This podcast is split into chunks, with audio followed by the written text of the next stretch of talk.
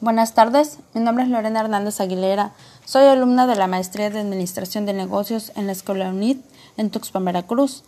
Este podcast es de la materia de liderazgo estratégico organizacional, en el cual abordaremos el tema relacionado con las decisiones de consenso y solución de problemas, además negociación y manejo de conflictos.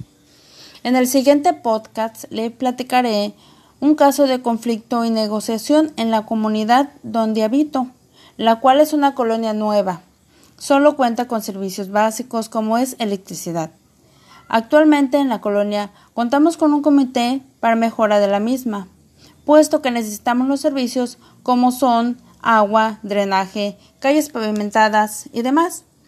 Como se darán cuenta, es una colonia nueva. La elección de los colonios se mencionó a las personas del comité, dejando una persona como líder para que se encargue de la gestión de estos trámites ante el ayuntamiento municipal y ante las dependencias que se requieran, contando ella, la líder, con el apoyo de la comunidad junto con su comité.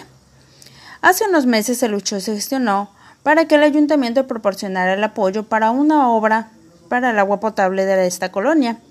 Dicho, ayuntamiento informó previamente a los colonos que, aunque las calles ya estaban más o menos arregladas por los colonos, valga la redundancia, estas deberán romperse para introducir la tubería y posteriormente la misma obra se encargará de repararla, agregando a esto que se dotará de un material mucho mejor para las calles, puesto que aunque están arregladas, en tiempos de lluvia se hacen charcos y pues hay mucho lodo para pasar caminando. Entonces van a echar otro material mucho más resistente a la lluvia. A unas cuantas semanas ya después de que fue inaugurada esta obra, llegó a la colonia una vecina, la cual eh, pues había comprado su terreno pero no había habitado aquí. Entonces pensó ella en rentar esa casa.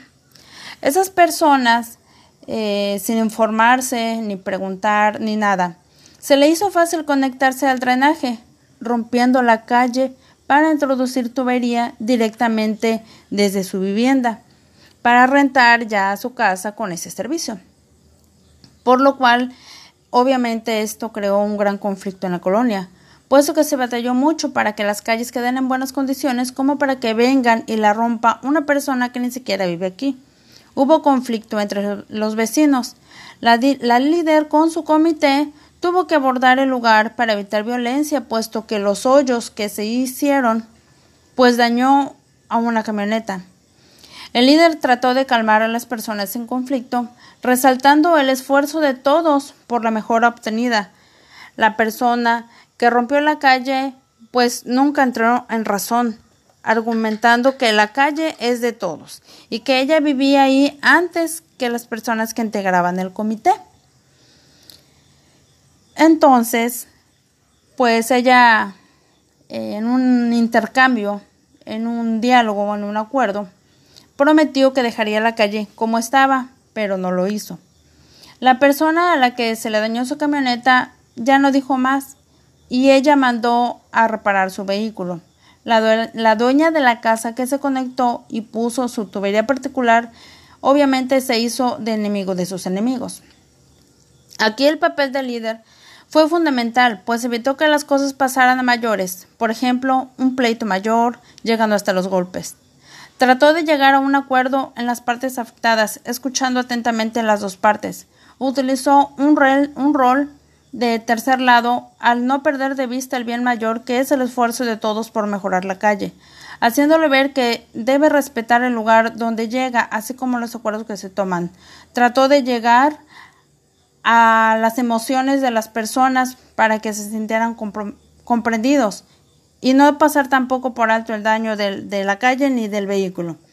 Aunque la posición del comité tomó aspectos para el manejo de este conflicto como son tener un papel neutral y relacionarse con las emociones de las personas en conflicto, detectando también las posturas para cuando se van suavizando, suavizando para encontrar una solución, Aunque se logró el diálogo y la comunicación y se evitó la violencia, no se pudo lograr que la persona que dañó la calle comprendiera el daño y la molestia que causó a la comunidad, ya que son personas simplemente que no tienen valores o respeto a los demás y se vuelve difícil que cambien o en este caso que reparen el mal.